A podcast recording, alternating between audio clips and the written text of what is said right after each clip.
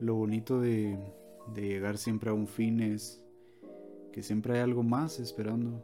Siempre tenemos la necesidad de saber que, que hay algo más ahí esperándonos después de, de renunciar a un trabajo. Creemos de que hay algo más esperándonos.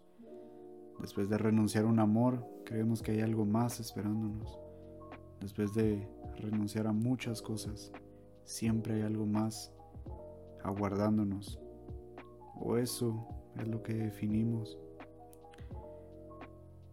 Pero ¿qué es eso que estamos esperando?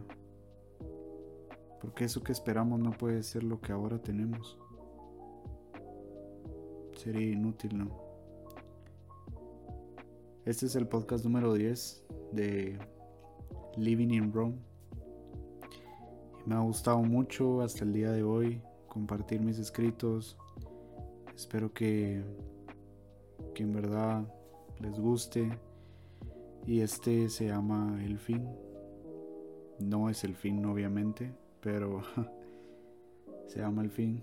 Son 10 podcasts donde compartí mis escritos, donde me pude soltar de una forma que no pensé poderlo hacer por el miedo a criticarme a mí mismo, por presión misma, por muchas cosas, muchos factores que, que todos reconocemos, que tenemos, pero nadie actúa sobre ellos. Y salir adelante y vencer esos miedos propios creo que es lo que nos lleva a ser lo que en verdad somos lo que en verdad llevamos adentro, lo que en verdad expresamos, lo que en verdad sentimos, lo que en verdad nos define, que no lo podemos decir en una palabra, pero sí lo podemos expresar de muchas formas.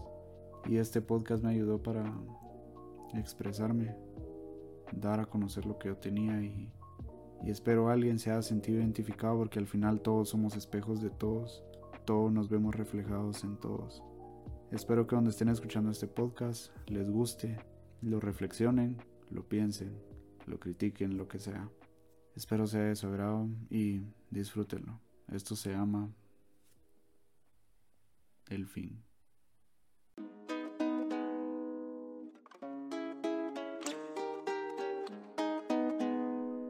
Este es un podcast libre de pensamiento cerrado, inspirando al despertar e innovando el pensamiento de personas como tú y como yo. Esto es Living in Rome.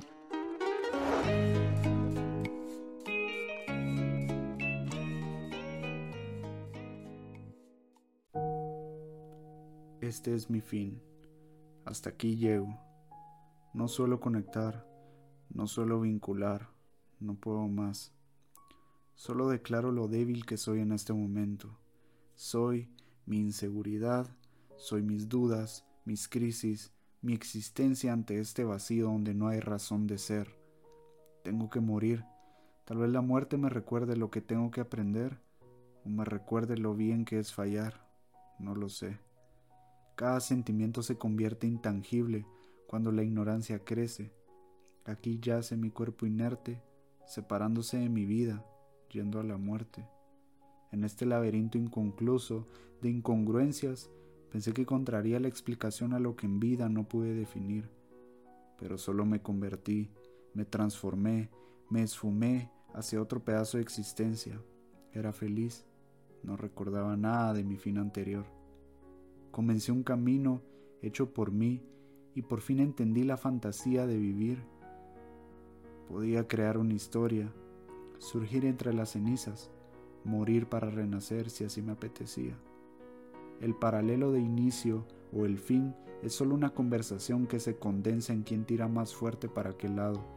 Y en medio de esa batalla, en ver quién gana, está el medio, la incertidumbre, donde todo o nada valdrá igual la pena. Un salto de fe hacia lo desconocido puede ser ese paracaídas que te sostenga antes que sea tu fin. Eres infinito te convertirás en algo que no podrás razonar, pero serás ante todo tú. Una instancia en esta existencia entrando a otra. En esta puedes razonar y discernir. Haz que tu inicio y fin tenga razón y sentido para ti. Gravemente herido, No conozco lo que algún día he vivido, pero los recuerdos parecen tener sentido. Entre mi despertar y el umbrar suelo conectar con la vida y la muerte, viendo quién de ellos es más fuerte, o el que quiera luchar más, porque estoy inerte. Volando en otro plano, viendo lo insignificante que es el ser humano, no veía más que odio y culpa de ver que todos se echan a un lado cuando quieren que los suban. Uno por uno van caminando hacia un vacío donde no reconocen nada de lo que han aprendido. Yo decidí salirme de la pista para ver el gran triunfo que era volar al enigma de mis deseos y mis sensaciones. Mi alma a mi lado corre, encontrándose para ir a esa tierra donde no tenía nombre. Era la paz interior la que buscaba o el sentido de encontrar en donde me encontraba. Luego pude ver que todo había sido un espejismo, donde era yo mismo. A punto de irme al precipicio, volé, no caí. Nubes de pensamientos me sostuvieron y, recordándome, me dijeron, aún falta camino por recorrer, porque los demás se fueron de tu vida para no verte caer.